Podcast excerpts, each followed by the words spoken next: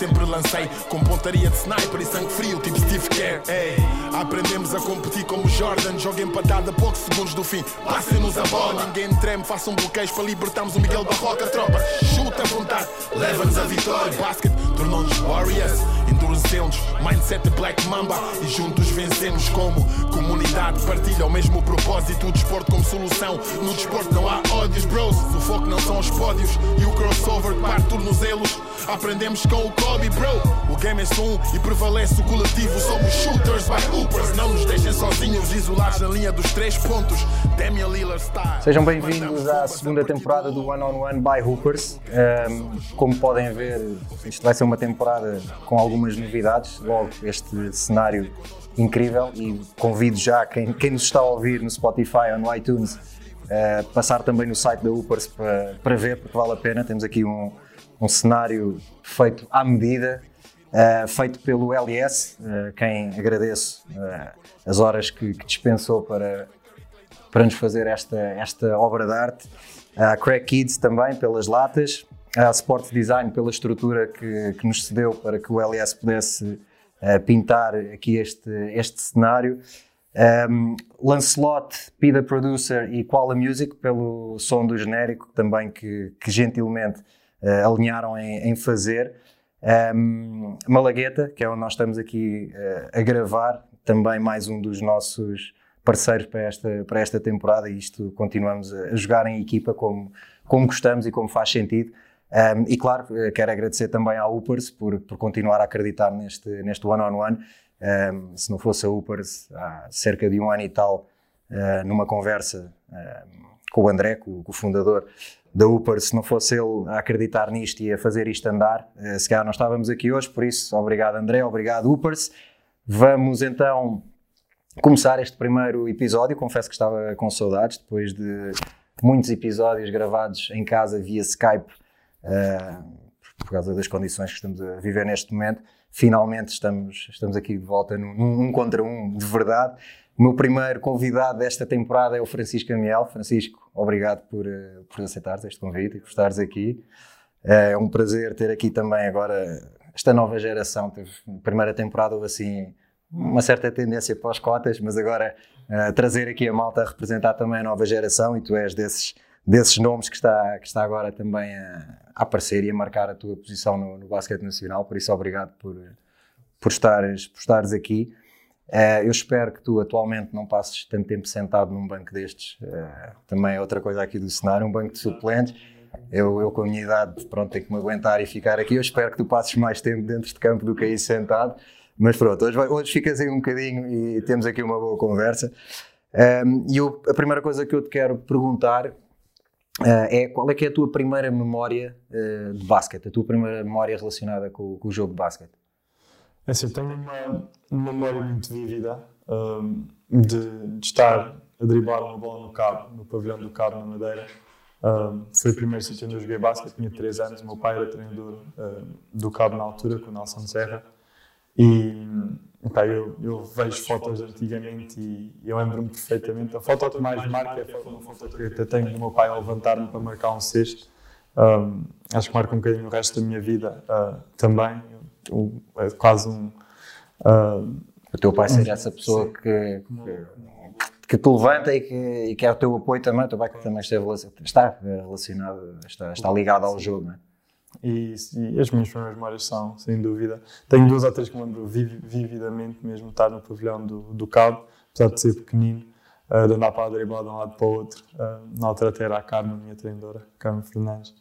E, e essas minha, são as minhas primeiras memórias, sim. É giro, nós agora estavas a falar do teu pai, eh, o teu pai, assim como o meu, assim como o Nelson Serra que acabaste de falar, são pessoas que vêm de Moçambique uh, para Portugal e que acabam por por ser alguns dos grandes impulsionadores do basquete cá eh, na altura. Se calhar, se este, se este One on One fosse há 30 anos, era, era o meu pai e o teu que estavam aqui. Eh, agora já estamos nós eh, a representar também a nossa, a nossa geração. Um, Fala-me então desse, desse percurso. Tu começas no, no Cabo com 3 anos. Eu não sabia, confesso, tu falaste nisso, eu não sabia depois voltas, voltas para, para, Portugal continental, voltas para Lisboa uh, e, e, reinicias o teu processo de formação aqui mais tarde. Em Almada, assim, no BAC, tinha 7 anos na altura. Um, e foi numa altura que eu pronto, ia começar a fazer, fazer desporto outra vez, mais a sério, né? digamos, mais a sério. Um, na altura que eu experimentar o futebol, uh, o meu pai perguntou-me, com qualquer miúdo português, exatamente, o meu pai perguntou-me, pá, uh, não sei o quê, estás à vontade se quiseres jogar futebol, mas porquê que não experimentas outra vez o basquete, vês como é que, como é que te sentes, como é que gostas? Pá, eu fui à Almada, porque eu sou, sou, daquela, sou daquela zona, e pá, foi um primeiro treino e, e adorei lembro-me de ter adorado o desporto e nunca mais, a partir daí nunca mais, nunca mais joguei e foi aí que comecei então e até agora sem parar. E tu ficaste no Almada até... Até aos 17.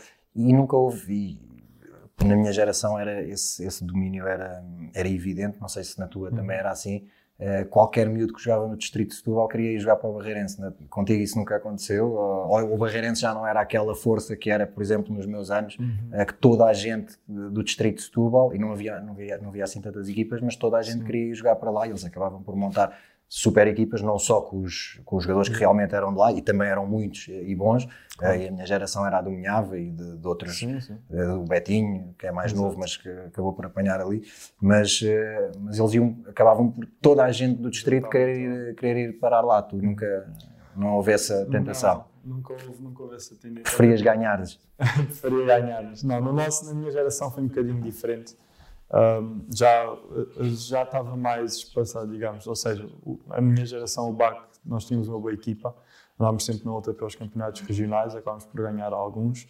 O Seixal tinha muito boa equipa também. Na altura, o Gameiro estava no Seixal, uh, o Bem-vindo na altura. Tinha outros jogadores até das seleções distritais e nacionais. Um, um bocadinho antes, quando eu comecei mesmo, eu era sub-12 na altura, mas os sub-14 do Feijó tinha uma geração muito forte, que era o Ventura, era o Ricardo Conceição, era um rapaz que se chamava Letras, um, e depois o Barreirense também tinha uma equipa forte. Uh, portanto, andava sempre ali muito, muito renido, uns anos caía para uns, outros anos caía para outros, mas nunca... E eu sentia-me bem, acima de tudo eu sentia-me bem no BAC, era lá que tinha os meus amigos, e acho que naquela idade isso é, mais, mais importante. importante. Sim, muitas é. vezes há a tendência a isso, até às vezes eh, são os próprios pais que tentam... Uhum eh, à, procura de alguma coisa, claro. de um sonho que se calhar não é o dos filhos, é mais o deles, não é? de levá-los para clubes eh, Grande. teoricamente maiores, uhum. Eh, mas nem sempre isso resulta porque lá está isso que tu dizias, os teus amigos estavam lá e, e numa certa idade isso acaba por ser muito mais... Claro que sim, e, e éramos competitivos, tínhamos bons treinadores uh, e tínhamos um, e tínhamos ali um grupo, um grupo bacana, acima de tudo.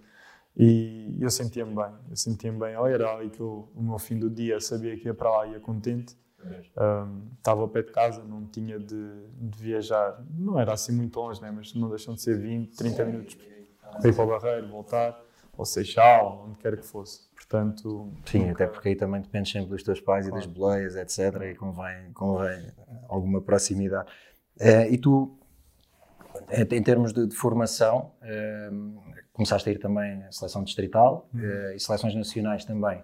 Uh, Fala-me primeiro das seleções distritais, como é que era a experiência, uh, o, que é que, o que é que alcançaste nas seleções distritais também. Uh, no teu tempo já era as festas do basquete ou ainda não havia? Era, sim. Era. Já era? era. Okay. Comecei em Portimão, fiz três anos de Portimão e o último ano já foi em Albufeira. Um, epá, foi, foi aquele primeiro, eu não diria choque, mas foi aquela primeira colisão um bocadinho, né? porque nós jogávamos todos uns contra os outros Uh, mas depois chegou uma altura, eu não tinha ideia.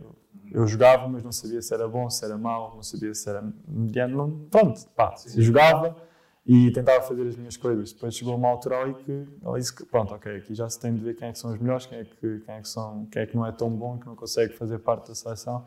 Então começou a ver mais esse espírito competitivo e foi aí que eu comecei também a olhar um bocadinho mais à minha volta e perceber, ok, estou aqui, Ok, eu gosto de basquete. Agora, o quão competitivo consigo ser? E foi aí nas seleções distritais que isso começou para mim a, a, aparecer, né? E então, pronto, fiz as minhas, fiz duas seleções de sub-14 por Setúbal, fiz todas, olha, fiz as quatro por Setúbal, duas sub-14, duas sub-16.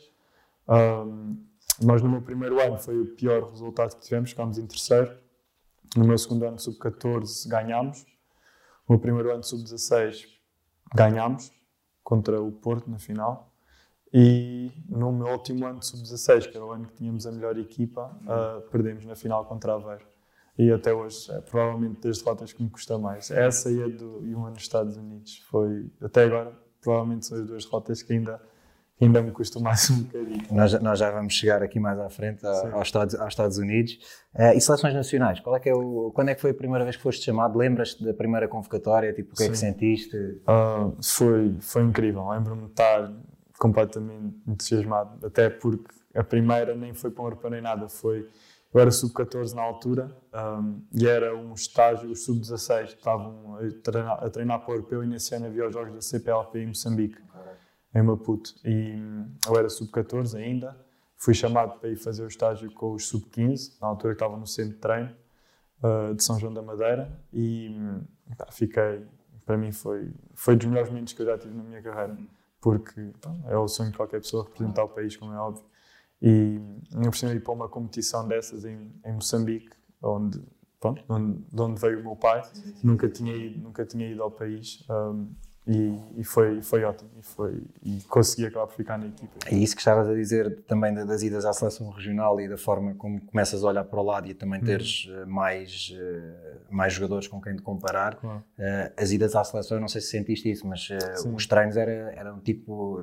Nós íamos para o treino e era tipo guerra, o treino. Para já, porque nós chegávamos ao estágio e, e havia num grupo onde iam ficar 12, se calhar estavam 20 no início. eh, e os treinos aquilo era, era guerra, mas depois também era essa, eh, essa cena de olhar para o lado e ver quem eram os outros bases. Eh, nós, ainda por cima, na minha geração, nem havia tanta informação. Eh, eu não sabia. Eu, ia, eu via, via a convocatória, recebia um papel, entregavam-me lá no Algés: olha, estás convocado, está aqui.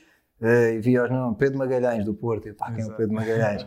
Eh, pá, não, não sabia quem era a malta. Daí, Eh, a minha geração era muito boca em boca. Pá, vai este rapaz do Porto, nunca tinha visto jogar. Sim, depois ouvias falar. É, depois ouvias falar. Sim. falar só, mas é, é um, é um- Mas é isso, é, é, é tu vês em que nível estás e perceberes, pá, espera aí, Uhum. tu achas se calhar sou o melhor de Lisboa, da- Aveiro, mas, há aqui mais uns quantos, não é? Yeah. E esse, isso também era um, é, um, é tipo um reality check uh, fixe, porque, eh, porque dá-te, também começas a perceber, ok, tenho que melhorar mais isto, tenho que melhorar mais aquilo. Claro que Isso é, e tu a nível de seleção nacional, então depois, depois dessa, dessa primeira convocatória, o que é que, o que, é que fizeste mais? Então, depois dessa primeira convocatória, nós nesse verão fomos então a Moçambique.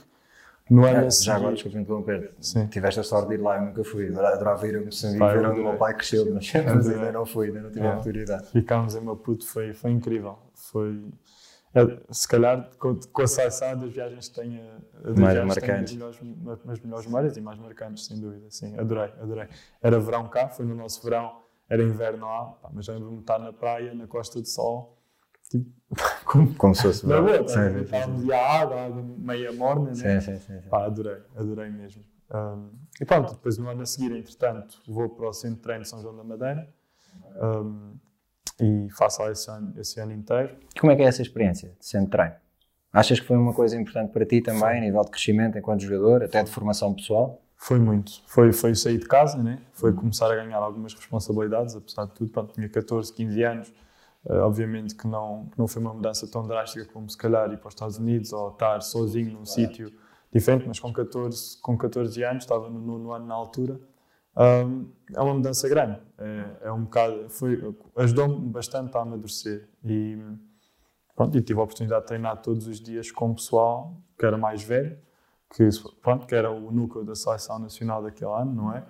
Um, e, que, e que me permitiu evoluir bastante com, com, o, professor, com o professor Augusto Araújo, que, que também foi um, um reality check, porque pronto, era um, um treinador muito exigente, que tinha um estilo, pronto, um treinador mais, mais velho, né? que tinha um estilo bastante diferente dos treinadores que eu tinha tido até agora no BAC, que é o pessoal mais jovem, diferente, que cada um à sua maneira, pronto, eram, uh, pronto, ajudaram muito, mas foi um reality check muito grande, como estavas a dizer. E, e adorei, foi, foi bom. E pronto, e nesse ano fui, entretanto, para a seleção. Fomos à seleção, fomos à Macedónia, foi o meu primeiro europeu. Depois, no ano a seguir, faço o outro europeu de sub-16. Acabei por fazer os seis europeus. Pronto, dois de sub-16, dois de sub-18, dois de sub-20. Ok. Vocês não, depois já não tinhas a cena dos apuramentos. Não. Vocês já estavam, é da divisão A, divisão Sim, B, sim, né? sim. Yeah, íamos sempre. Íamos Ok. sempre. Um, há, esse- há uma altura nessa tua formação, eu não me lembro exatamente do ano, eh, eu acho que ainda foi antes de ir para o Algés, eh, o Basketball Without Borders em Almada, Uhum. Eh, ainda estavas no VAC na altura. Não, eu penso que isso foi. de- Não, foi no BAC, estava no BAC, estava. Tu ainda eras miúdo, tinhas para aí Estava, 16 anos. Estava, estava no bairro. Eu fui para o Algés com 17. Eu acho que foi a primeira vez que. Foi, eu- pelo menos é a primeira vez que me lembro de falar assim um bocadinho mais Sim. contigo. Eu não, Lembro-me de uma vez na pousada onde vocês estavam a dormir de falarmos um bocadinho. Yeah. E lembro, eu lembro-me de uma das. para mim era das cenas que. Que, que eu estava, daquilo que estava a ver teu na altura na- a competir com, com aquela quantidade de miúdos, de miúdos super talentosos que andavam, Exato. que andavam nesse campo. Ahm, havia uma coisa que eu, que eu me lembro perfeitamente de conversar contigo na altura, que era eh, tu eras aquele base tipo pass first. Eh, e muitas vezes abdicavas de lançar para, para tentar passar a bola. E às vezes abdicavas de bons lançamentos. Eu lembro perfeitamente de dizer, puto, lança não. Esqueci. Até porque não, porque se estás sozinho, lança. Tipo, e, e muitas vezes, eh, sei lá, muitas vezes queremos procurar os nossos colegas, mas eh, é uma ideia, às vezes o extra passe, quando já é muito extra, já não é um bom passe, né? porque às tantas já se passaram alguns bons lançamentos e abdicámos deles. E eu lembro na altura, tu estavas muito a querer pôr a equipa a jogar e na verdade, quando estás também num formato daqueles, eh, os treinadores estão ali a observar e vão ver eh, quem é que são os mais ofensivos, mais agressivos, não é? Eh, e se calhar um, um base como tu eras, um bom base a pôr a equipa a jogar, mas que se calhar não estava a olhar tanto para vocês, não ficava Então, tão facilmente na mira dos treinadores. E lembro perfeitamente de dizer isso. E, puto, lança-me, estás sozinho, lança. lembro perfeitamente de falarmos sobre isso. Olha, hum, e a tua mudança depois para, para o Algés? É o teu primeiro impacto no- em sénior, eh, na Liga, na altura? Era Liga já? Sim, já. Uh, tiveste com alguns jogadores também, e acho que isso, não sei, diz-me tu, mas também pode ter sido importante na tua adaptação, alguns jogadores mais experientes, uh, a nível de seleção até também. Como é que é essa, essa transição uh, da formação para sénior e para uma equipa logo na, na liga? É Assim, eu no ano anterior tinha jogado em séniores no BAC, ah, CNB1, CNB2, já não lembro. Acho que era CNB1 na altura. Ok. Ahm, pronto, era sub-18 ainda, fazia um e o outro, mas obviamente não tinha nada a ver com ah, deparar-me de repente numa equipa com o João Santos, que eu tinha visto a minha vida toda a, a jogar na televisão. Era a pessoa que eu estava a pensar quando. É. A primeira pessoa que eu estava a pensar quando disse que, que havia gente mais experiente lá era o João. Mas havia lá mais malta Havia também, havia? Tonico, Tonico estava lá, pois. o Quintino, o Josimar, ah, no ano a seguir até depois aparece o Jordão. ah, mas pronto, não, o, Jor- não, o Jordão apareceu nesse O ano. Jordão já também. depois. Também foi nesse ano, exato. Portanto, eram, eram, eram pessoas que eu via a jogar, né? Sim, Crescer, sim, sim. De repente naquela altura. Sim, de repente estou ali. E, e foi muito bom. Eles ab- abriram, abriram os braços completamente. um, ajudaram muito. O João era Claro. das pessoas que eu. que- O João é uma pessoa que se, se estivesse disposta a ouvir, eh, se estivesse disposta no sentido de, à malta, que eu acho que de forma errada, ou já acha que sabe tudo, ou já acha que não tem que aprender muito mais do que aquilo que já sabe, eh, pá, se tu estiveres disposto, como eu acho que qualquer pessoa deve estar, em qualquer Uhum. área da nossa vida, a ouvir as experiências dos outros e aquilo que os outros têm para nos ensinar, eh, se estiveres disposto a ouvir o João, pá, o João, para já ele, ele, ele próprio eh, gosta de ter esse, faz naturalmente esse Uhum. papel de puxar os mais novos e de ensinar tudo o que ele tem para ensinar das experiências todas que tem. Uhum. Eh, por isso, acho que deve ter, isso para ti acho que deve ter sido mesmo Foi.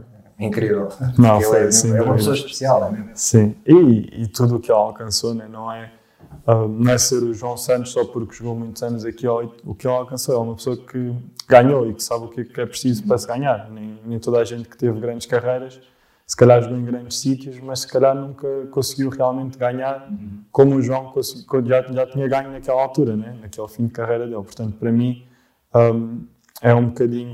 Tentei, tentei um bocadinho absorver uh, o, que, o que ele me dizia. E quando digo o João, João para mim, pronto, era o expoente máximo naquela altura. Sim, tinhas o Tonico na tua posição específica, por posição, exemplo. Sim, muito também. E era, era giro. Aprendeste a, a- fazer flops com ou- Não, não, isso, isso é uma Pá, coisa que ainda tenho de melhorar um gajo mais do barreiro, Era, sacar era. faltas ofensivas. Ele, conseguia. Pá, é um, é um talento, a verdade é. É verdade, é, é, um é talento. E nem toda a gente consegue. Eu pessoalmente não consigo, é uma coisa que se calhar ficava dar algum treino e que dava jeito de vez em quando. Ah, mas, mas foi bom, o Quintino. ah, em termos mesmo de amadurecimento, como, nem É. tanto, se calhar muitas vezes, nem tanto como jogador básico, mas como pessoa. Sim, sim, eu sim. passava muito tempo em casa deles, até na altura, porque pronto, eu estava a estudar, mas depois tinha dias que se calhar não tinha aulas e conseguia treinar de manhã lá e ficava Depois ficavas cá. depois até depois para o treino da tarde, e depois da alma, na, altura nem tinha carro, portanto tinha transportes para não estar a andar de um Claro, para o outro, claro. eles deixavam-me ficar com eles. Uh, e, e, um bocadinho até mesmo fora do basquete, ajudaram bastante mesmo, mesmo a amadurecer como pessoa e, e eles são pessoas que, que, eu, que me guiavam muito por exemplo, não eram, se calhar até muitas vezes nem era tanto o que eles me diziam, mas o que eu os via a fazer. Sim. E, e é das coisas que eu também tentei absorver e fui tentando uh, da melhor maneira possível. Uh, tento fazer agora no meu dia a dia. E, e tu nessa altura, tu ficaste dois anos no Algés? Dois anos. Tu nessa altura, quando chegaste ao Algés, eh, ir para os Estados Unidos já era um objetivo teu? Passou a ser em alguma fase do processo nesses dois anos? Como é que aparece essa oportunidade Sim. também? Conta-me essa, essa ida. Já, já era, já era. Eu apercebi que queria ir para os Estados Unidos ali com 14, 15 anos, porque apercebi, e tive mais certezas ainda quando estava no Algés, porque eu sabia que queria jogar basquete ao mais alto nível e continuar a estudar também uh, e conseguir fazer o meu curso consegui conciliar as duas coisas. Eu via no Alger perfeitamente numa altura em que o Henrique Piedade estava em exames e chegar aos treinos completamente pá, arrebentado. Epá, não conseguia, né? E eu via, pá, não é isto que eu quero para o meu futuro, não é isto que eu. Uh, eu quero tirar um curso, quero fazer as coisas como deve ser, mas quero continuar a jogar basquete e poder estar disponível para estar nos treinos e nos jogos como deve ser não ter de passar por isto, porque a verdade é que aqui em Portugal é muito difícil teres. E os professores não, não, não conseguem, não, pá, não, não entendem ou não querem entender. E isso já era como era no secundário. Sim, isso aí, aí podemos ir para uma, para uma conversa que também Sim, dava para horas, que, que, é, todo uma, é todo um sistema que está montado desta maneira e que não, não está preparado, na minha opinião também, para, hum. para dar o apoio que, que um atleta deve ter. Eu posso dizer que na, na universidade numa das universidades onde andei, numa das turmas dos muitos anos que, que passei por lá, tive o Nelson Évora como colega, uhum. uh, pá, tinha acabado de ser campeão do mundo em Osaka, acho eu, um, e, epá, e, quer dizer, tens o melhor atleta do mundo ao teu lado na universidade, a correr para ir para os treinos, para voltar para ali, porque não há, não há um sistema preparado, preparado para isso, não é? Nada, nem há facilidade, nem há o dar a mão para ajudar muitas vezes. E eu sentia isso e senti no secundário algumas vezes, então na universidade sabia que ia ser impossível. Então pá, soube que, era o que eu queria fazer, era o sítio onde eu achava que poderia conciliar essas coisas da melhor maneira e, e foi estando. Entretanto, comecei um, a falar com, com os treinadores nos Estados Unidos, até com o Câmara na altura, que, estava, que, jogava, comigo na Algésia e também queria dar esse passo. Um, as coisas foram-se dando. Uh, eu, houve treinadores que vieram cá a Portugal, entretanto, ver alguns jogos quando eu estava no Algés. Uh, um dos treinadores era adjunto Texas A&M na altura. Um, e ele meteu-me até depois em contacto, porque ele depois acabou por sair da equipa técnica de Texas A&M e pôs-me em contacto com o treinador da universidade até por onde eu acabei por ir, em Colgate. As coisas deram-se muito rápido em Colgate, eu estava a falar com outras universidades. Isso depois no meu segundo, foi no meu segundo europeu de sub-18, quando acabei a Universidade de Salford tinha, tinha-me contactado, mas eu entretanto antes do europeu as coisas deram-se muito rápido com Colgate, eles pagaram as viagens para ir lá para ver a universidade, as coisas estavam a correr bem. Eu fui, pá, gostei. É, eram duas coisas que eu sabia que queria fazer, porque a universidade é muito boa academicamente e o que eles me explicaram e o que eles me deram a entender foi que era um programa que não tinha tido tanto sucesso nos últimos anos. Mas que, eles queriam, queriam recuperar. Sim, queriam recuperar, pronto, e era esse o objetivo em quatro anos. E fechaste né, com chave de ouro, quer dizer, chave de ouro seria ir até ao fim sim. e ganhar tudo, mas, claro. Eh, mas a ida ao torneio da NCA acaba por ser... Claro, e sempre foi esse o nosso objetivo desde, desde aquele momento, e foi, eh, foi isso que eles, que eles me propuseram na altura, que, que era, pá, o nosso objetivo nestes próximos anos vai ser realmente tentarmos chegar a esta esta competição, que não, que não se chegava desde 94 ou 95. E pá, eu gostei muito. Universidade, assim, mais familiar, que ajudou-me um bocadinho. Na adaptação, eu ia te perguntar como é que é a adaptação, é, porque Sim. de repente estás numa realidade completamente diferente e aí já não é. Eh, por hum. exemplo, disseste quando foste para, o CAR, para, para São João da Madeira, com 14 anos, é, é uma mudança, é verdade, mas tens tutores, tens pessoas que te acompanham. Hum ali também há pessoas a fazer esse acompanhamento? Estás mais sozinho? Como é que. Também já estás noutra fase da tua vida? Sim, sim. É assim, não estou a duas horas de casa, nem, nem, a, nem um transporte de carro ou de autocarro, o que é que seja, né? Portanto, eu. A minha adaptação foi. ajudou-me. Eu acredito que tenha ajudado a ter ido para aquela universidade, porque é uma universidade muito familiar e as pessoas acolheram bem, as pessoas da vila. Um, havia um, um, casal que era responsável por um, jantares todas as semanas faziam jantares com os estudantes internacionais. Okay. E acolheram-me literalmente como meus pais. Epá, Uh, não tenho palavras, sinceramente, e eles certeza que vão ver, vão ver isto nas redes sociais, não vão entender nada, mas vão ver. Mas vão ver. e epá, são das pessoas mais, mais incríveis que eu conheci na minha vida e, e, epá, e, e foi tudo para mim, foi tudo, sinceramente. Eles já vieram cá? Não, não, eles deviam tentar vir agora, mas com a pandemia, okay. já são pessoas mais velhas também. Okay. Um, pronto, não, não tiveram essa possibilidade, mas, mas onde, onde vir, onde vir, onde vir. Um, e, e, foi bom, foi bom porque era um, um sítio mais, mais pequenino e toda a gente, os treinadores, uh, lembro-me perfeitamente, eu quando cheguei lá, o meu treinador ter-me comprado, na altura que eu ainda estava com aqueles câmbios de dinheiro e tudo mais, ter-me comprado a minha, os meus lençóis para a cama, ter-me comprado assim, pelo menos para me aguentar os primeiros tempos, depois pronto, eu, uh, eu paguei para quem vir isto, não sei se isto é uma violação da regra ou não. já está, já Acho que lençóis, acho que pagar lençóis não, não viola nenhuma lá. Vai saber. E, e, foi, e, foi, e ajudou muito. Obviamente que depois houve. Era complicado. Era complicado. Eu fui de um, um sítio como Portugal, temos, e de Lisboa, que temos sol o ano quase todo, para no início de novembro começar a neve e só parar a neve em maio. Em termos meses e meses a fim sem ver sol e termos semanas a fim com menos 26, menos 27 graus. Portanto, isso foi um choque muito grande e no primeiro ano custou muito, custou muito, mas, um, mas a adaptação, como tudo, é como, é como tudo. Vai, a adaptação não é fácil, mas tive pessoas boas ao meu lado que me ajudaram, que me ajudaram a fazer a fazê-la mais fácil.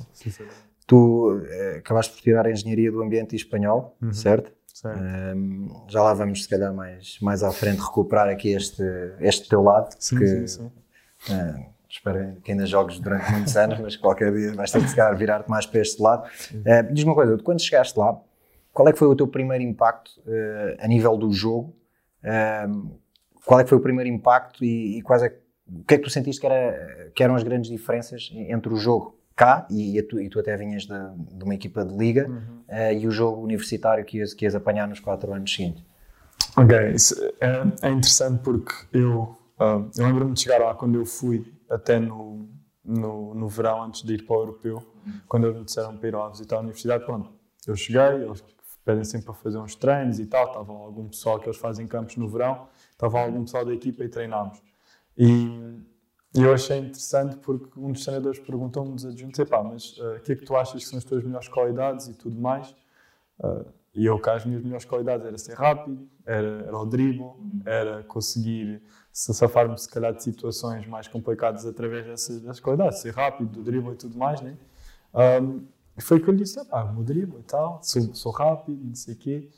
Uh, e ele disse não, não, a tua melhor qualidade é a tua, a tua decision making, ou seja, a tua maneira de decidir uh, pronto, as tuas decisões que fazes, ou atacares o cesto, ou passares, ou o que é que seja. Sabes que isso, isso estás a dizer, se calhar vai ao encontro de uma coisa que eu tinha aqui para te perguntar, que era hum. se o facto de, de, de, ter jogado já em sénior e ter jogado na, na liga, hum. uh, se te dava alguma vantagem em relação aos outros. E se calhar esse, esse poder de decisão se calhar pode vir daí dessa experiência que já trazias e sim, que se calhar muitos dos, teus colegas não, não tinham. Sim, sem dúvida, sem dúvida. E, isso acabou por mostrar um bocadinho também o que eles queriam de mim e foi, foi um bocadinho isso, acabou por ser esse também o caminho que depois a minha carreira universitária tomou, também porque eles também pediam mais isso de mim. Um, e, pá, e voltando à pergunta, Uh, pronto, os ajustes foi, se calhar não me safava tão facilmente através do dribble ou, do, ou da velocidade, porque havia pessoas que driblavam tão bem ou melhor que eu, ou que eram tão rápidas como pois, eu, ou mais rápidas. Intensidade é, era outra, não é? Claro, tive de ajustar, tive de ajustar, tive de ajustar muito em termos, por exemplo, do meu, do meu tiro exterior, uh, tive de me focar muito mais nesse, nesse decision making, porque depois aquilo chegas a um ponto que é ou, ou rendes ou não rendes, né? Porque se tu não rendes, vais ter três ali à espera no claro, para, claro, para entrarem, claro, porque aquilo é sempre, pá, e são tudo pessoal com muita qualidade. Portanto, foi ajustar-me um bocadinho também para mim, foi o ajustar-me ao que os treinadores precisavam que eu fizesse uh, para, poder, uh, para poder ter sucesso e para poder continuar a jogar, claro. Um, portanto, se calhar mais por aí, porque o jogo era mais físico, era mais rápido, apesar das regras serem diferentes, teres os 30 segundos de, de ataque, muitas vezes parece que pode tornar o ataque mais lento, mas a verdade é que é completamente o contrário. Estás sempre for, a andar de um Pois é, se, se, se jogares de forma intensa, em Sim. vez de 24 segundos a correr, são 30, são 30. por isso é mais cansativo, yeah. claro. Portanto, acho que se calhar foi isso que eu notei mais. E pronto, depois ao longo do tempo vais percebendo o jogo de outra maneira e vais. Isto, os treinadores vão ajudando a isso, mas que depois também tenhas aí mais. e, não, e, e, em relação. E, e, isso também é um. Tu falaste já na questão dos 30 segundos. Uh, há outros aspectos do, do jogo universitário que eu acho diferentes. Bem, então, relativamente à nossa realidade, a questão da intensidade, para mim, essa é a maior Sim. diferença. Eu lembro-me de falar uh, com o João Santos, que foi um dos nossos convidados na, na primeira temporada, e ele dizer que foi isso que, que, que, o abanou mais, foi chegar aos Estados Unidos e ver que, que a intensidade, e o Carlos também, o Carlos Andrade também disse isso, é a intensidade de ser completamente diferente. Ou seja, eles cá achavam que, que eram intensos, mas depois chegam lá e percebem que peraí, isto, é, isto é, é outro nível, é outra. É outra hum, é, é outra realidade. Eh, e depois há a questão, eh, não sei se isso também eh, diz-me tu, tu é, que, tu é que estiveste lá, a questão da própria, da própria competição, do número de jogos, ou seja, é uma realidade também completamente diferente, não é? Claro. E como é que tu gerias isso também com, com, os estudos? E há pouco falávamos que cá as coisas não estão, uh, não estão muito preparadas para isso, lá estão, uh, mas diz-me também como é que tu conseguias, como é que era quase o teu dia a dia na, na universidade. Sim. Pronto, como, como tu sabes, não sei se pronto, toda a gente tem essa noção, mas a época na NCA divide-se um bocadinho por fases. Tens uh, a pre-season, que é quando tu chegas, nós chegávamos mais ou menos. Há, universidades que têm a summer school, a minha não tinha, portanto, nós no verão vínhamos para casa. Portanto, nós chegávamos lá em agosto, começava a nossa pre-season até aí mais ou menos a meio de uh, setembro, que era a pre-season, só praticamente, portanto, aquilo é por horas, era muita condição física, só, só podíamos fazer tipo 4, 5 horas de basquetebol mesmo. Portanto, era muita condição física, ginásio, tudo, menos trabalho com bola, praticamente. Pronto. Depois, a partir de meio de setembro até ao fim de outubro, início de novembro, já se pode aumentar os tempos de treino e aí é treino de basquete, basquete, basquete. Um, para mim, uma das coisas que eu há bocado por acaso não, não disse e que para mim foi uma.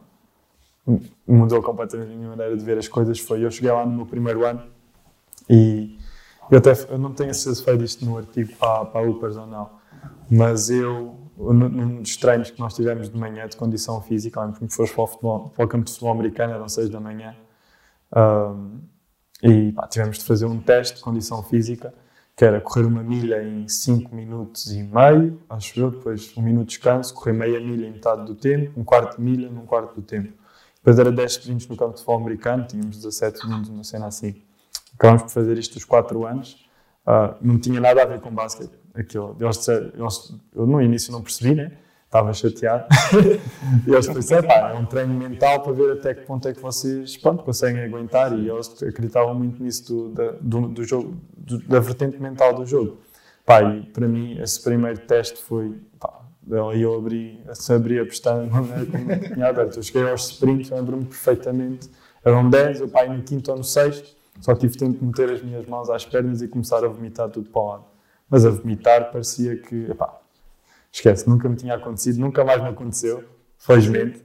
Um, mas é esse tipo de coisas que começas a perceber que realmente é uma realidade diferente e que precisas de.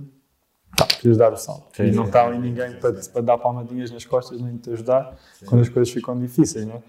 E pronto, isto pronto, é a parte da pre-season, depois começam os treinos a sério, que são treinos prolongados, muitas horas, depois começamos a época, em meio de novembro, e aí pronto, é diferente e, acredito que a parte mental começa a entrar mais aí, até porque temos viagens muito longas, ou seja, nós jogávamos duas, três vezes por semana. É uma época que em si, em termos de jogos, é muito curta, é de meio de novembro até meio de março, quem vai até, depois começam o March Madness e pronto, quem conseguir ir mais tempo vai até o início, a Final Four costuma ser início de abril. Um, portanto, para mim, era, o primeiro ano foi muito difícil. Acima de tudo, foi muito difícil, isso vamos dizer já aqui para a frente, porque era viagem, nós, imagina, viajávamos terça, tivéssemos jogo quarta, nós íamos sempre um dia antes, pronto. Porque eram sempre viagens de 5, 6, 7 até 8 horas. 8 horas íamos de autocarro, a partir de 8 horas tínhamos de ir de avião. Portanto, ali a meio da semana, terça-feira, 8 horas. Pronto, estávamos a fazer os treinos, 8 horas, íamos para, não sei, imagina que íamos para DC, para jogar contra a American, que era uma das equipas mais afastadas.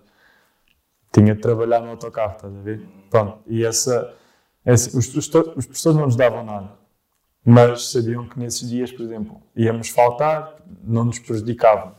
Davam-nos as notas, tudo mais, não nos davam nada, como se calhar não noutras universidades. Pronto, era, mas foi uma escolha que eu fiz, porque sabia que ia uma, uma universidade desse género.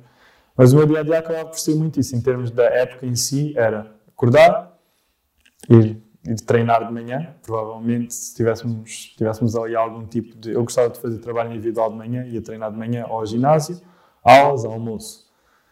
Aulas outra vez, às 4 horas tínhamos treino. Depois, a seguir do treino, pronto, muitas vezes íamos jantar, íamos, voltámos para o pavilhão para, para treinar ou para fazer um tipo, tipo de trabalho individual, lançamentos. Pronto, depois misturávamos isso com o ginásio de vez em quando de manhã. E depois, nos dias, pá, depois começavam as viagens, né? Eram viagens, terça-feira arrancávamos para jogar quarta-feira, 8 horas, e era aí que eu fazia até muito do meu trabalho. Pá, gostava muito no início, não estava habituado, uh, mas era uma coisa que se tinha de fazer, porque senão ia ficar para trás. Eu lembro perfeitamente no meu segundo ano, de estar, estarmos nos playoffs, e ter de entregar um trabalho até à meia-noite, com jogo no dia a seguir, e estar tipo no lobby do hotel a trabalhar nos PCs, contra, até era contra a Lehigh na altura, Uh, pá, estar ali a trabalhar porque tinha, tinha de conseguir enviar as coisas como deve ser. Agora, ali está tudo preparado para isso. Eu estava a 5 minutos no meu, no meu dormitório, estava a 5 minutos do pavilhão, 5 minutos da, da cantina, 5 minutos de, das aulas, portanto, era tudo muito mais fácil, não tinha de andar de um lado para o outro. A dificuldade era grande, mas uh, era, era isso. O meu dia a dia acaba muito por ser escola, basquete, basquete, escola, e, e andava sempre nisso. E, depois, pá. e tu, em, em quatro anos, são quatro anos, quatro lá. Uh, quais, quais é que são os melhores momentos uh, nesses, nesses quatro anos? As melhores recordações que de dar? Ah, Bem, uma é a ida. Sim, sem dúvida. Sem dúvida, que foi o termos ganho. Até mais porque nós no ano anterior tínhamos perdido com essa equipa na final, tínhamos levado uma tareia grande. Pá, fiquei de rastros. E essa era a tal outra derrota que, como aquela em sub-16, sub uh, pá, que me custa muito, ainda me custa a digerir. E agora, por acaso, com o Sporting fomos, quando estávamos na, na Bulgária a fazer o apuramento para a Champions, o base dessa equipa estava lá com a equipa de Londres, dos London Lions. E estávamos a falar dessa cena e, pá, foi o que eu lhe disse, pá, nunca me custou tanto perder um jogo, se calhar como custou aquele.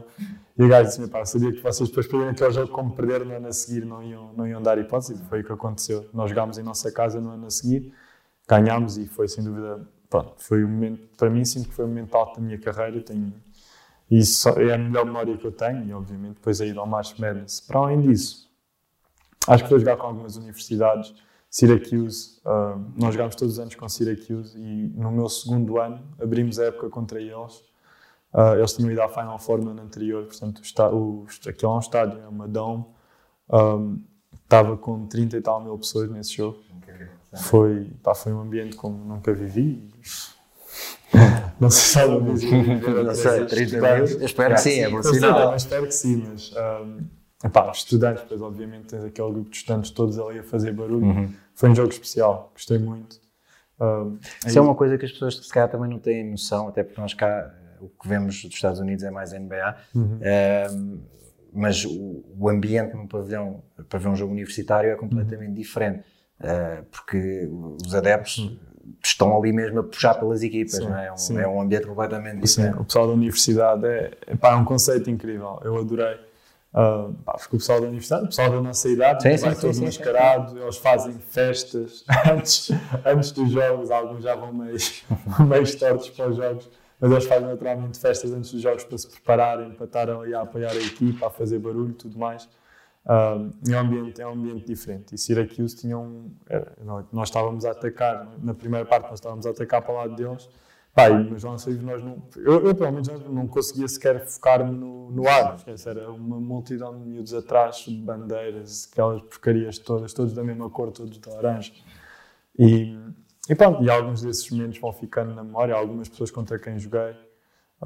Uma, fizemos uma viagem a São Francisco, era um sítio que eu queria muito ir para jogar um, dos torneios de post-season. Foi no, ano, no meu terceiro ano, quando perdemos a final, fomos convidados para ir a um torneio. E, e foi, foi algumas dessas memórias de ter ido ver um, um jogo da NBA na altura. Fomos ver os Boston, com, tivemos, tivemos a oportunidade de estar lá mesmo, lá mesmo em a ver o aquecimento e tudo mais. Algumas memórias que, que vou guardando, mas que, que gostei. Quando acabas, e quando acabas o teu percurso lá, uh, que, é, que, é, incrível.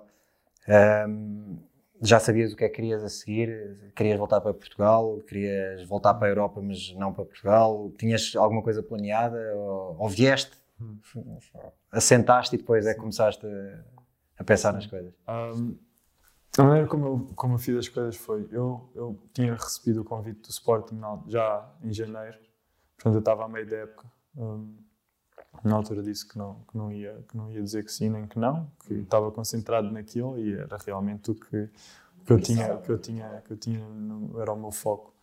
Uh, entretanto, a época acaba, pronto, começa aquela conversa dos agentes todos. Na altura, uh, pronto, acontece muito nos Estados Unidos, quando acabas a carreira universitária, tens muitos agentes a falarem contigo, pronto, querem que tu trabalhes com eles, dizem vem para aqui, vem para ali, queremos que, achamos que o teu, o teu caminho se calhar é mais por aqui, mais por ali.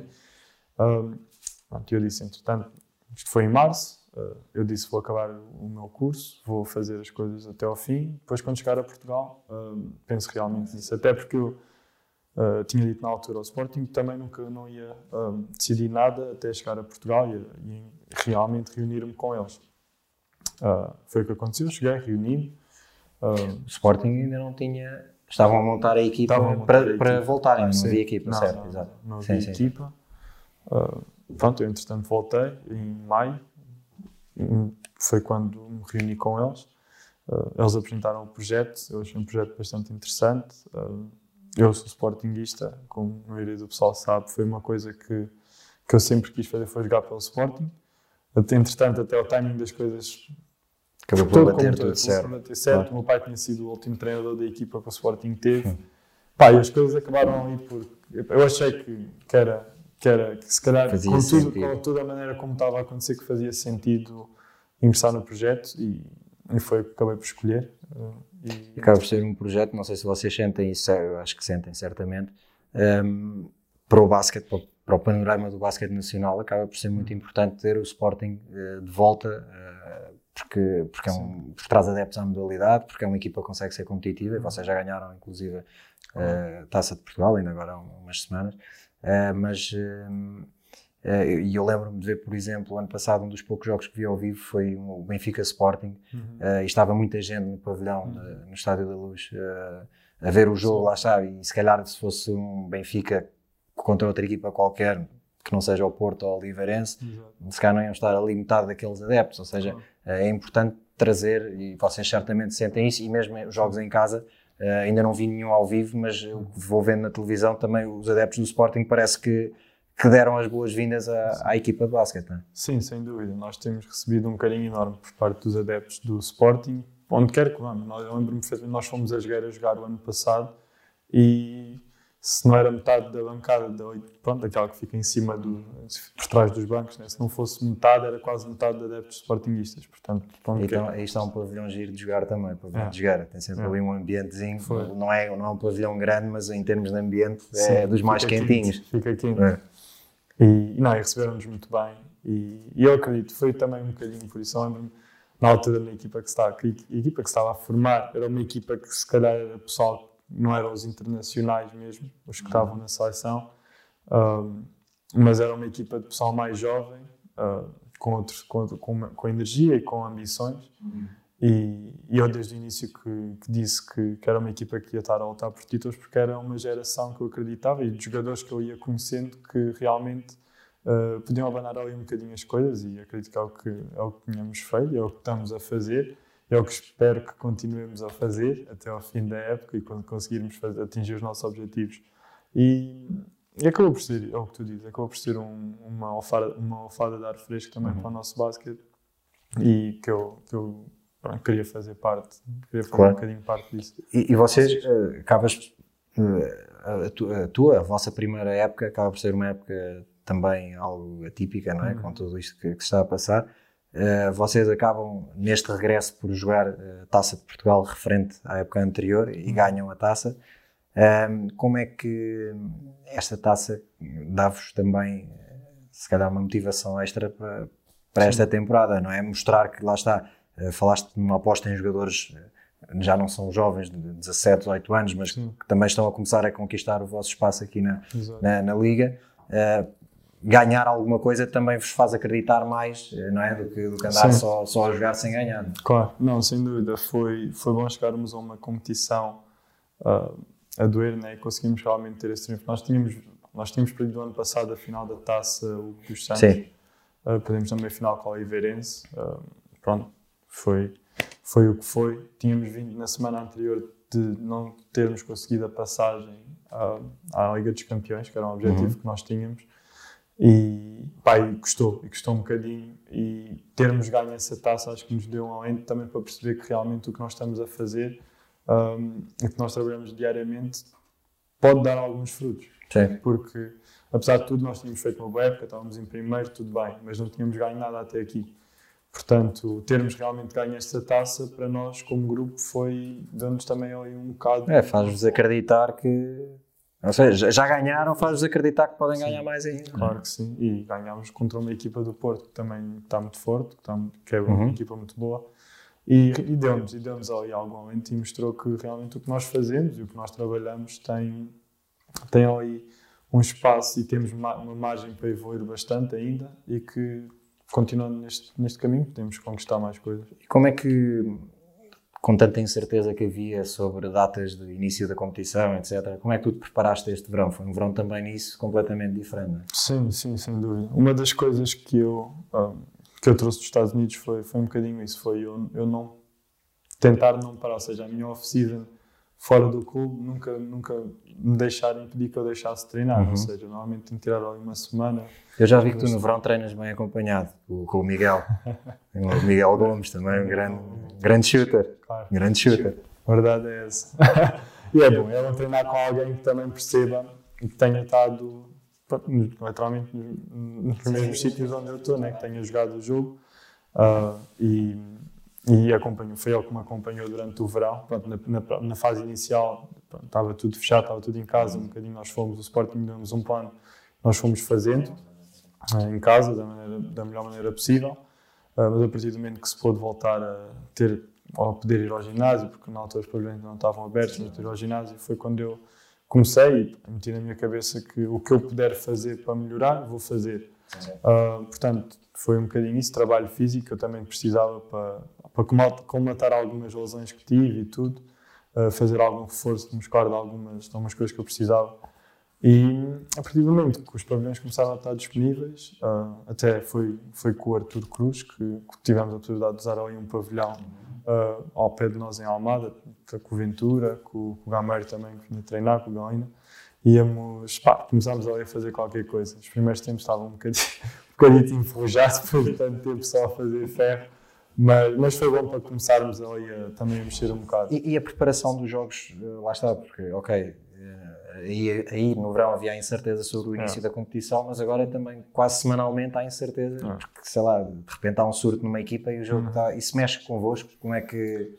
Sim. eh, Conseguem se manter focados eh, 100% como estariam numa época normal ou isto também está, está- a mexer convosco? Epá, eu, acho, que- eu acho que é fácil dizer que, que não mexe, mas a verdade é que mexe. Eu acho que eh, por muito que queiras estar focado, por muito que tentes eh, fazer o teu dia a dia sempre com as mesmas rotinas, as tuas rotinas vão acabar sempre por mudar porque há sempre qualquer coisa que está a acontecer. E mesmo dentro do clube, muitas vezes pode haver uma coisa aqui ou outra ali que nos impeça de ir de manhã, se calhar, fazer, Pois, pois, pois. fazer a parte do ginásio que precisamos. Epá, é, não é tão fácil. Portanto, eu, eu sou uma pessoa que é de rotinas. Portanto, para mim, quando eu começo a fugir muito à minha rotina, eu começo, não- começo a sentir-me não tão seguro em relação, pronto, em relação à minha preparação para os jogos e a tudo mais, né? Tu vens gravar podcast todos os dias, então. Ou, esta- ou estamos a estragar aqui a tua, a tua rotina toda. É, é. Vê lá, não, quero depois receber telefonemas e não sei o quê. Sabe, o meu treino não corre bem, sei se calhar recebe, mas...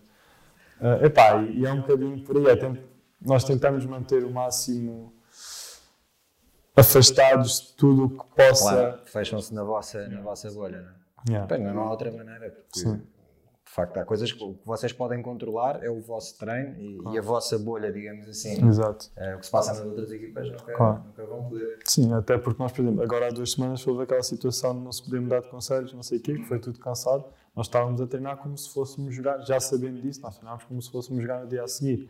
Depois acabou por não haver jogo, depois tivemos de voltar, voltar para casa, treinar outra vez. Epá, aquelas pequenas coisas. Não é, não, é, não é fácil, mas não é fácil para nós como não é fácil para as outras equipas. Não é fácil para ninguém, né? Portanto, é ir ajustando. E, e diz-me, qual é que foi o primeiro impacto de jogar competições europeias? Foi, foi interessante. O nosso primeiro jogo foi com, foi com o Friburgo. Um, eu conhecia um rapaz que era da minha universidade até, que tinha jogado lá no ano anterior, tinha falado com ele uh, sobre a equipa e, e sabia, pá, tinha uma noção mais ou menos do estilo de jogo deles, mas foi um jogo que foi realmente intenso. Nós aqui temos alguns jogos intensos, mas aquela equipa do Friburgo foi um jogo bastante, bastante duro. Uh, e o jogo a seguir ainda mais duro foi contra, contra os Bósnios, pronto, é, é deles já, né? E, mas foi isso, eu lembro-me de, de entrar no jogo contra. Foi o primeiro jogo contra o Friburgo, entrei um bocadinho e saí tipo, em dois, três minutos, estava de rastros, estava.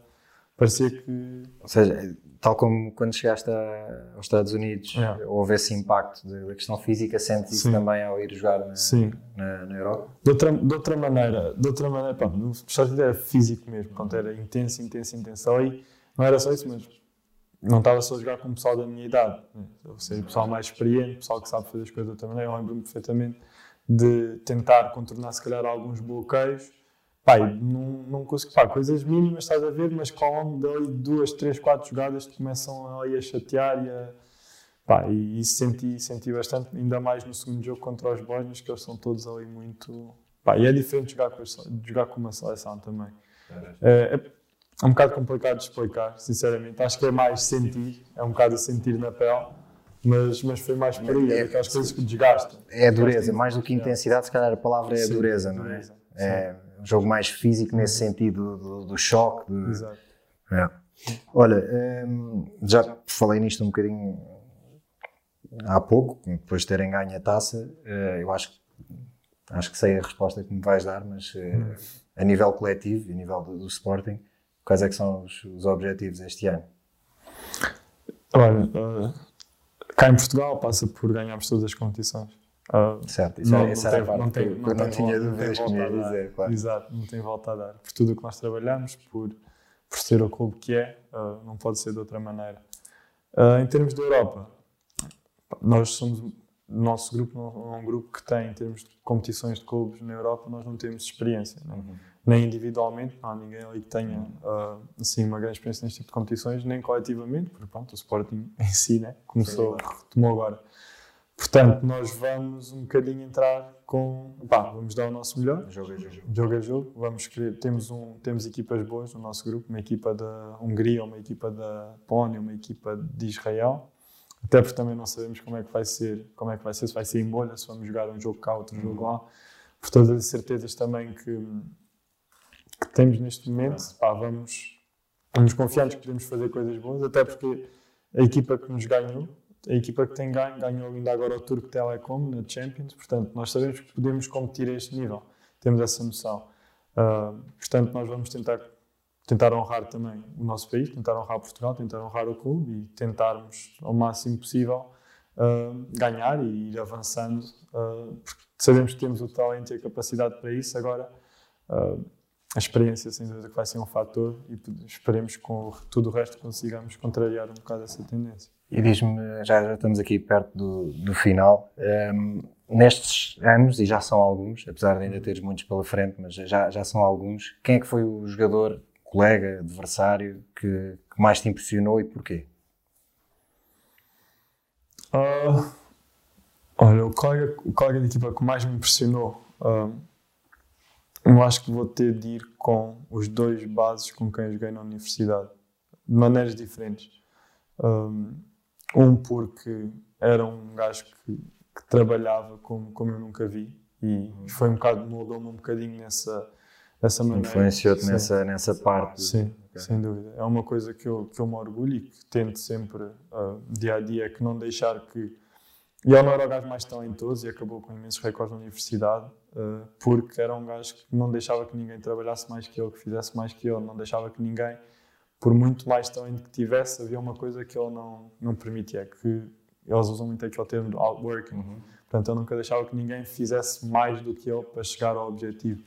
Portanto, isso é uma coisa que me moldou e influenciou bastante e para mim, uh, pai era um gajo, e era, foi o nosso capitão durante dois anos, okay. no ano antes de, de eu ter sido, e isso para mim uh, pá, é das coisas que eu, que eu levo mais importante comigo, tanto para o basquete como espero que para o resto da minha vida há de ser assim.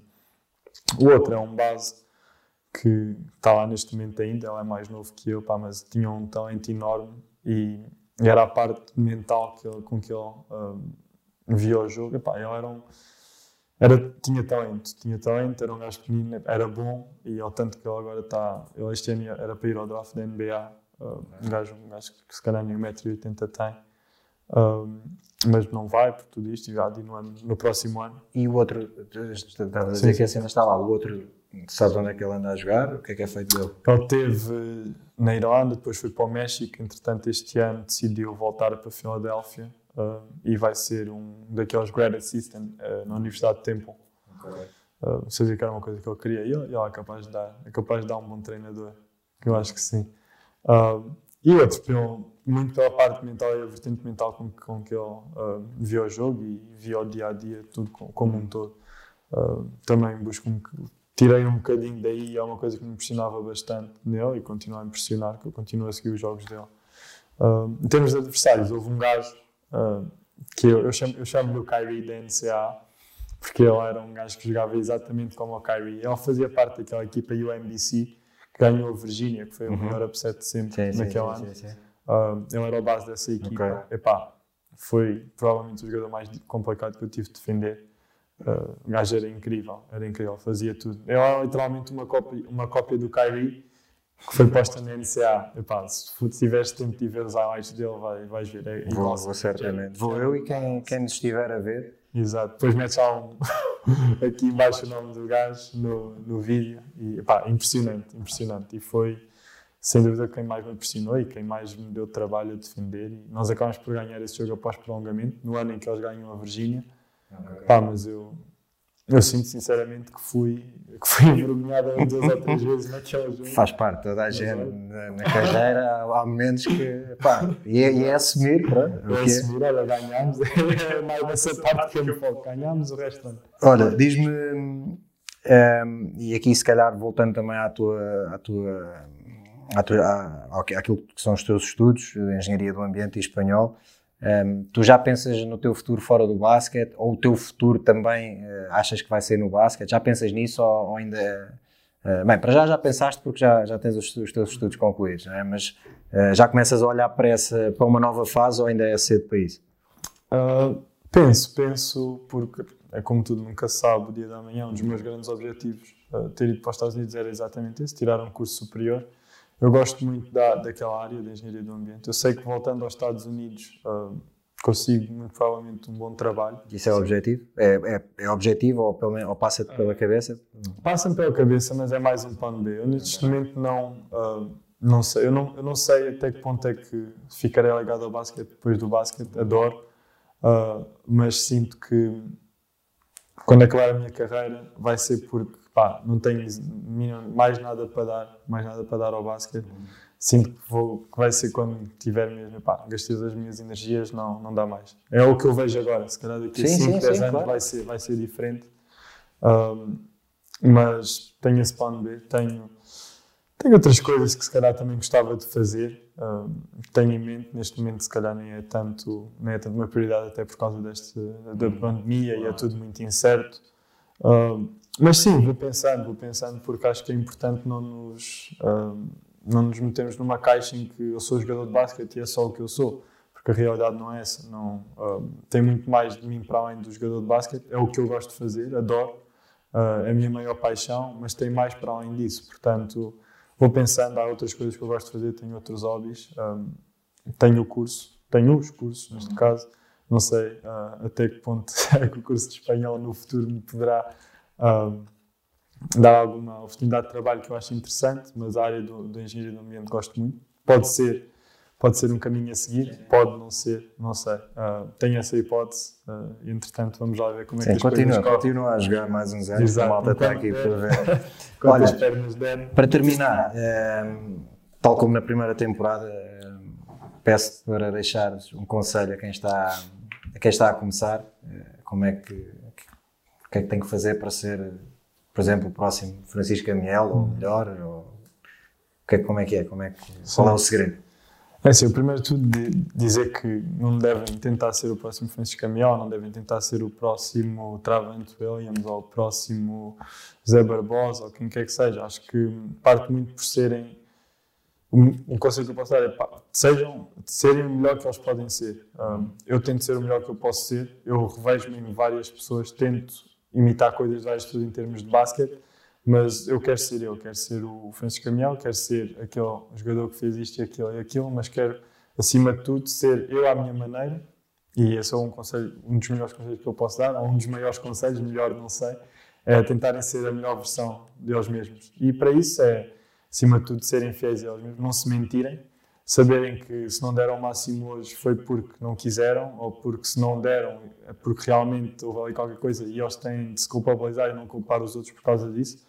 Um, e é tudo, é darem o máximo. É todos os dias chegar ao fim do dia e saber que, ok, hoje fiz o melhor que posso fazer para ser a melhor versão de mim que eu tenho e, no fim de contas, é tudo o que se pode pedir. Para mim, pelo menos, a minha melhor maneira de. É a única coisa que eu, ao fim do dia, se conseguir chegar à cama e dizer, ok, hoje fiz tudo o que eu consegui para ser melhor, dei o meu máximo, fiz as coisas como deve ser, um, pá, durmo tranquilo e, e as coisas vão aparecer. Portanto, acho que é mais por aí. Francisco, obrigado por este bocadinho.